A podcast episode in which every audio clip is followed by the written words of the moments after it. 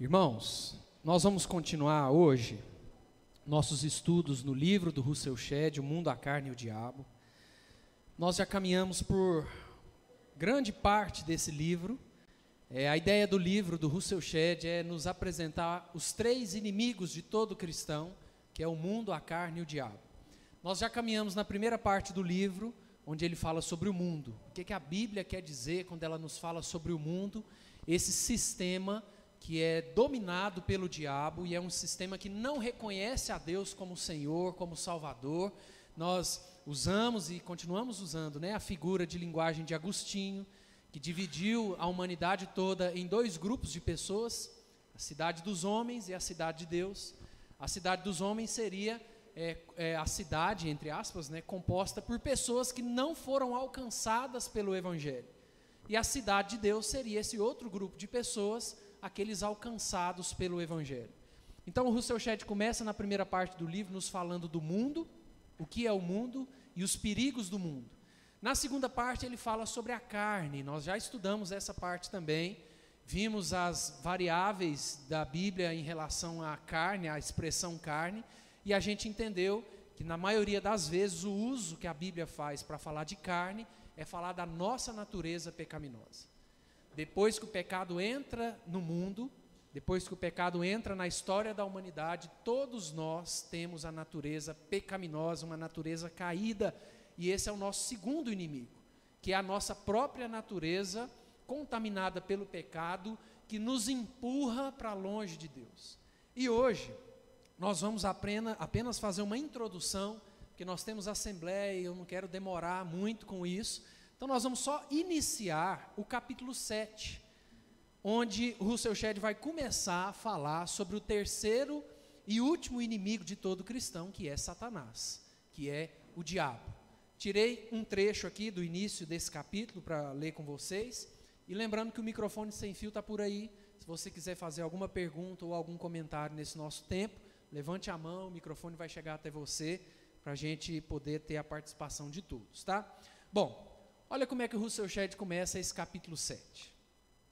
Nenhum crente convicto duvida de que haja um terceiro inimigo do cristão, feroz como um leão que ruge, faminto e cruel, à procura de alguém para devorar. Todavia, pouco se entende de sua natureza e atuação. Qual seria a relação entre o maioral dos demônios e esses espíritos malignos? Que poder tem Satanás sobre a vida humana ou sobre a história dos povos? Ainda que o homem moderno tenha banido do seu pensamento o diabolos, que é uma das referências gregas do, da Bíblia para falar de diabo, né, das Escrituras, e muitos teólogos tenham transferido o demônio para a mitologia, é inegável o fato de que a Bíblia afirma a sua existência. Russell Shedd começa o capítulo 7 trazendo algumas abordagens mais conhecidas sobre as teorias do bem e do mal, sobre como o mal e o conceito de mal entram na nossa história, entram na história da humanidade.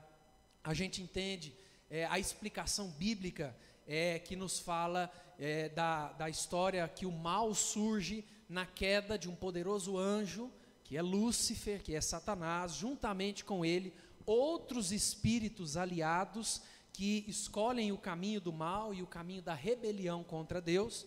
E como nós lemos no próprio livro, uma citação do Russell Shedd, ele diz: Certamente foram a soberba e a inveja que levaram aquele ser a se tornar o inimigo implacável de Deus.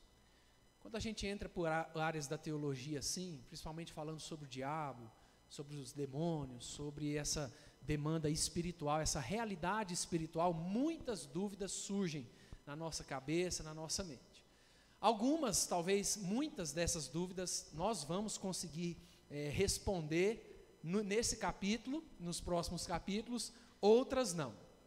Então nós vamos caminhando passo a passo, tentando tirar as dúvidas, tentando entender até onde a Bíblia nos ensina e tentando também é, entender que tem áreas e tem conceitos que nós não vamos conseguir entender de, de fato, porque Deus não quis revelar isso a nós. Bom, vamos caminhar então para entender um pouco sobre esse nosso terceiro inimigo, inimigo de todo cristão, que é Satanás, como diria o pastor Valvir, o Didi. Vamos lá. Olha o que Apocalipse diz, Apocalipse capítulo 12, verso 4. A sua cauda arrastava a terça parte das estrelas do céu, as quais lançou para a terra. Esse texto fala de uma certa hierarquia de forças malignas. Paulo chama essa demanda espiritual maligna, Paulo usa palavras como principados, potestades, poder, domínio, dominadores deste mundo, forças espirituais do mal. Por exemplo, quando nós vamos para Efésios, capítulo 6, verso 12, Paulo diz, nesse texto tão conhecido, porque a nossa luta não é contra o sangue e a carne, e sim contra os principados e potestades, contra os dominadores deste mundo tenebroso, contra as forças espirituais do mal nas regiões celestes. Esse texto e vários outros vão nos ensinar esse princípio, que é o nosso terceiro inimigo como cristãos, que é o diabo. Nós tivemos uma série de mensagens aqui na igreja, há alguns meses atrás, não foi esse ano, não sei se foi em 2019 ou 2020, onde o título da série é A Nossa Verdadeira Guerra, onde a gente abordou justamente essa verdade de que a nossa verdadeira guerra não acontece aqui no que os olhos veem, no que, no que as mãos apalpam, mas a nossa verdadeira guerra é uma guerra espiritual. É isso que Paulo está falando aqui nesse texto. Olha o que, que Russell Shedd diz aqui nesse trecho. Evidentemente, há espíritos malignos soltos que obedecem às ordens do seu maioral. Outros estão sendo guardados sob trevas em algemas eternas para o juízo do grande dia. Tem um, um, texto bíblico que nos ajuda a entender um pouco mais essa dinâmica do diabo e dos demônios. Lembram a narrativa de Marcos, que fala do Gerazeno, aquele homem possuído por vários espíritos malignos? Lembram? Sim? Como é que é? Me, me lembra aí a, a história.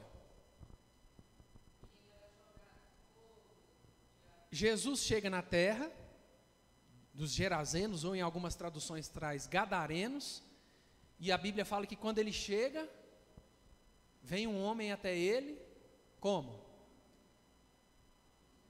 Endemoniado, possuído por vários demônios, né? E aí o que, que mais que Marcos registra sobre esse homem? Já tinham tentado subjugar ele, né? Amarrar ele, amarravam ele com correntes, ele quebrava as correntes, é, de todo jeito tentavam dominar aquele homem e ele era assim, indominável, né? Se é que existe essa palavra. O que mais, gente, que a Bíblia fala? Qual que é a continuidade da narrativa?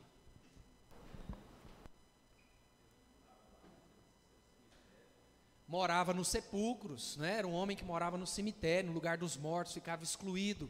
É, Lucas, se não me engano, vai falar de dois homens. Nós não sabemos ao certo se eram um, se eram dois, mas alguns estudiosos vão dizer que esse homem era inclusive um homem violento, perigoso, causava medo na região. Que mais? Como é que a narrativa vai se desenrolando?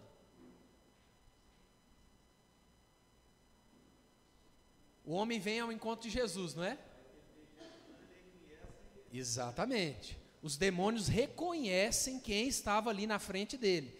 E o que que os demônios pedem? Nos poicos, né? os demônios viram para Jesus e falam que, que, que, que nós temos contigo, porque não nos é chegada a hora. O que, que isso nos ensina sobre não nos é chegada a hora? Vai chegar a hora, né? Excelente. Muito bom. Exatamente.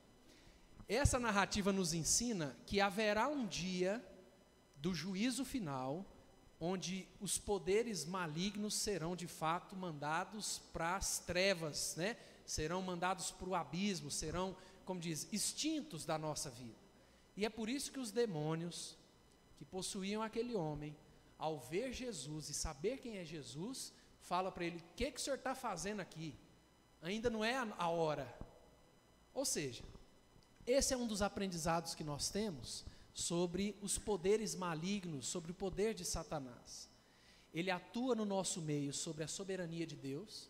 Lembram da, da história de Jó? Como é que começa? O diabo pede a quem? Pede a Deus a permissão para tocar na vida de Jó. Algumas coisas nós vamos aprendendo nesse capítulo. Primeiro, lembram das, das, dos teatros que a gente via na igreja? E ainda tem por aí ó, as pantomimas. Palavra da vida, a gente fez muito pantomima. Geralmente, como é que era retratado ali Jesus?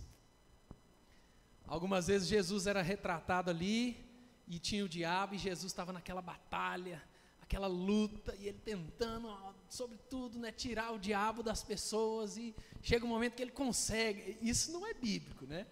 Não existe essa guerra de poderes assim, não existe esse, esse esforço, esse suor de Jesus combatendo o inimigo. Primeira coisa que nós precisamos aprender: o diabo age sob a permissão de Deus. Segunda coisa, no juízo final, o diabo e os seus demônios serão de fato extintos da nossa vida, da nossa terra. Nós não teremos o poder é, maligno em novos céus e nova terra. Mas ele continua sendo um dos inimigos da igreja e do povo de Deus. E a partir do domingo que vem, nós vamos entender como. Tá bom? Aproveite essa semana, leia esse capítulo, que a partir do domingo que vem nós vamos entender como o diabo se torna na nossa vida um inimigo poderoso contra a nossa fé e contra o nosso relacionamento com Deus. Vamos orar por isso, irmãos? Vamos lá? Baixe sua cabeça, feche seus olhos. Nós vamos orar. Deus, muito obrigado por esses momentos que temos em estudar a tua palavra através desse livro. Obrigado, Deus, porque já entendemos os perigos e as tentações que vêm do mundo e da nossa natureza caída. Vamos estudar agora, Deus, como é que nós podemos e devemos resistir e fugir das ciladas que o diabo arma nas nossas vidas. Obrigado, Deus, porque o Senhor é um Deus soberano e todo o agir do diabo está sob a permissão e o controle do Senhor. Muito obrigado também, Deus, por sabermos que, estando no Senhor, o diabo não pode nos tocar sem a tua permissão. Muito obrigado pela tua igreja porque ela continua caminhando e crescendo sobre a graça e a misericórdia do Senhor. Em nome de Jesus. Amém.